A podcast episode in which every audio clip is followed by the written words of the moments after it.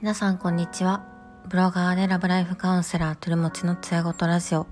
このラジオでは性生活をどう楽しく過ごしていくのか、そんなテーマでお届けします。皆さんいかがお過ごしでしょうか？どうでもいい話のコーナーです。私最近ミッドサマーという映画を見ました。あのミッドサマー話題になっていながらも、まあ、見ることができてなくて、まあ、すごいあのビジュアルに興味を惹かれてですね、まあ、ずっと見たいなと思ってたので、まあ、友人が家にいる時に、まあ、これが気になっててっていう話をしたら友人も気になってたっていうことで、まあ、2人で一緒に見てたんですけどまあえげつないあのグロさとあの怖さであのあんなにあんなに可愛いこう世界観なのにあんなおぞましい内容なんだっていうところで、まあ、その友人と2人で見てた夜にまあ、もう2人友人も来て4人であのご飯を家で食べてたんですけどあのまあ食欲がなくなりですね。あのグロシーンとあの、まあ、エログロというエロくはないんですけどなんか強烈なその性というかその子供を残すっていうことのなんか行為が儀式的に行われてるのがなんかすごい印象的でなんか本当に気持ち悪いなっていうあのこう感想をなんかその一言で本当にこう表せれるような作品だったんですけどなんか久しぶりに食欲がない感じになって、まあ、しっかりその後お好み焼き2枚以上食べてるんですけどなんか直前までなんかその友達はすごいあの面白かったって生き生きしてるのになんか私だけなんかぐったりしててすごい後味の悪いけどあのこう強烈に印象に残る映画でした。なんかパートナーにも勧めたいしなんか見てほしいなって言ってはいるんですけどでもなんかあのシーンを見たらパートナーもぐったりしてしまいそうなあの気がしたのでまあいつか見れたらいいよね ぐらいの気持ちでいます。すっごい気持ち悪かったんですけど見てよかった映画でした。なんかホラー自体は好きなのでなんかこうメッセージ性があるというかああのこの映画の運命はこのもう序盤から示唆されてたんだみたいな考察も含めてすごく面白かったです。まあ、とにかくあの性の性に関するシーンっていうのがとんでもなく情緒がなかったので 是非あの興味がある人はご覧になってくださいっていうところですね。あとあの最初の宣伝なんですが、えーと、今週末の3月の19日土曜日にあのお昼間に SDGs Day というイベントがあります。兵庫県神戸市のあの三井住友銀行神戸本部ビルというところの前にあるあのストリートピアノも置いてあるような平場で音楽イベントとピッチイベントっていうのを交互に行うのでぜひあの遊びに来ていただけたらなと思います。はい。今回はですね、あの私自身が今回自立訓練法の実践セミナーっていうのに参加してきたので、まあ、その感想について少しお話できたらなと思っています。で、まあ、私も自立訓練法っていうのをあまり詳しくなかったのですがあの知り合いのあの臨床心理士さんがあのこういうところをあの勉強しておくと、まあ、セックスカウンセリングってところにもなんか活かせるところがあるかもっていうふうにアイデアをくださったのであの参加してきました。でまあ、その自立訓練法とはっていうところなんですが、まあ、ドイツで1930年代に、まあ、作られた方法というところでこのセミナーが開催された背景としてはあのあ健康に正しく活かせるような自立訓練法っていうものなんですけど正しく使えている人がすごく少ないっていうところで本質と違ったように広がっているってことで正しい情報として普及してほしいっていうことであの開催されているセミナーでした。で、この自立訓練法っていうのはあのドイツの精神科医の手術によって考案された1932年に発表された心身の調整法ということです詳しくはですねあの検索してあのいただけたら詳しい情報が出てくると思うんですがえっ、ー、と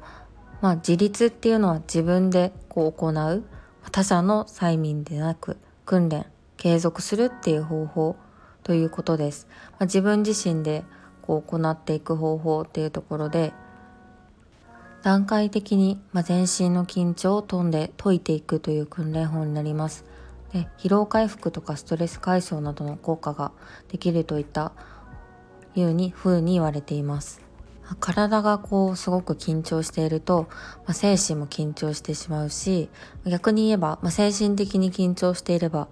あの筋肉も緊張してしまうっていうところで、悪循環っていうのを起こってしまうのを緩和して予防するっていう方法の一つがこの自立訓練法というものになります。確かにこう不安でああこの仕事がうまくできるかなって頭にあるとなかなかお家でもくつろぐことってできないですよね。やっぱりこうどちらかのこうリラックスがあって両方のリラックスが叶うっていうところなんですが、まあ、それを叶える方法ということになります。今回このあの実践セミナーということで、まあ、実際にグループワークとかで、まあ、全体でこの訓練法を軽くみんなでやってみて、感想とかあのを共有しようよっていうものだったんですが、まあ、実際にやってみるとあの、まあ、椅子に座った状態であのこう目を閉じて最初にこう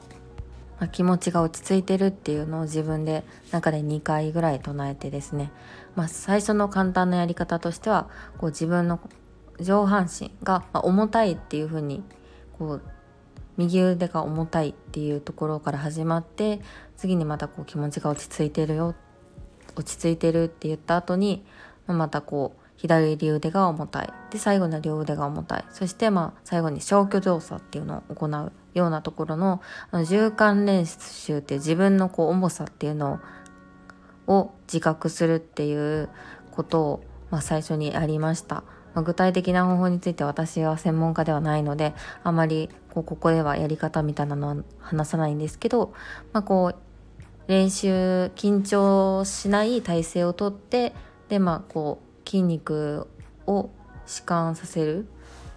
というようなことを、まあ、なんか70人ぐらいの規模で行いました、まあ、その体験がすごく面白くて、まあ、やっぱり自分自身で結構そのなんて瞑想とかも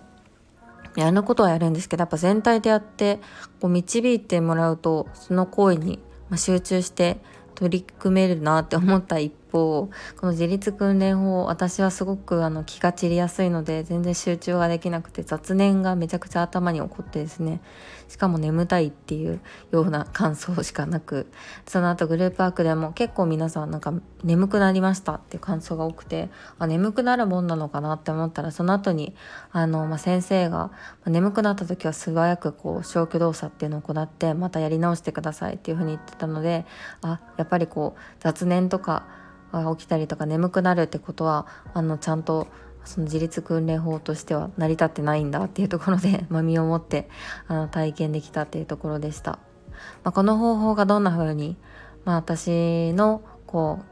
セックスカウンセリングってところで活かせるのかなっていうところはあのまあまだ考え中ではあるんですけど、いろいろ活かせることはあるんだろうなというふうに思いました。参加者の方も大体、まあ、医療関係の方がすごく多くて、まあ、カウンセリングルームで働いてる方とかが多い印象でした。交流もあったのであのちょっと面白い刺激になりました。人によってはあのまあ眠くなるだけじゃなくてイライラしたりとか肌がすごいゾワゾワするっていう感覚がすごくあの研ぎ澄まされてる人だとそういう感覚が起こったりすることもあるみたいです。やっぱり緊張とこうキュッ緩めるっていう繰り返しは人にとって心地いいっていう、まことになるので、まあ、そこのこうメリハリっていうのをつけるのが大事なので、まあ、この訓練法の最後にはどうして必ずこうグーパーをして体を緩める体をこうパッと起きさせるみたいな動作が必要だって話をしてました。で、まあ、間違った話としてよくこう自己暗示といったようにあの自立訓練法を説明されてることもあるんですけど自己暗示ではなくて自分の体の状態心身をモニタリングっていうのを繰り返すことだというふうに先生がおっしゃってました。なんで自分にこうこうしろこうしろって暗示をかけるんじゃなくて今の自分の状態こうだよねっていう自然のそのままの自分の状態をあの味わって、まあ、記録していくものだよって話をしてました。結構この辺私自身もなかなか自分の心身を見つめる機会ってあの日々設けるのって難しいなって思ってるので、まあ、こういったことをまた習慣化として取り入れたら、まあ、毎日自分のこうあ今日は調子悪いかもとか今日はなんかこんな体が全然温まらないとか冷たいなとかそんなことをあの見直すのも面白そうだなというふうに思いましたっていう体験のお話です。あのこれもまあ、セックスセラピーに応用されているようなものなんですけど、まあ、自立訓練法っていうものでなんか習ったことはせめて3ヶ月アレンジはしてはいけないよっていうところはあったので私自身がまずあの基礎的なことをあの繰り返して、まあ、挑戦してやりたいなというふうに思っておりますあの気になる方はあの自立訓練法っていうところであの日本自立訓練学会っていうふうに検索してみるとあの情報が出てくるので是非ご覧ください。はい、では今日はここまでとなります。聞いていただきありがとうございました。あったかくなってきたので皆さん体調にはお気をつけください。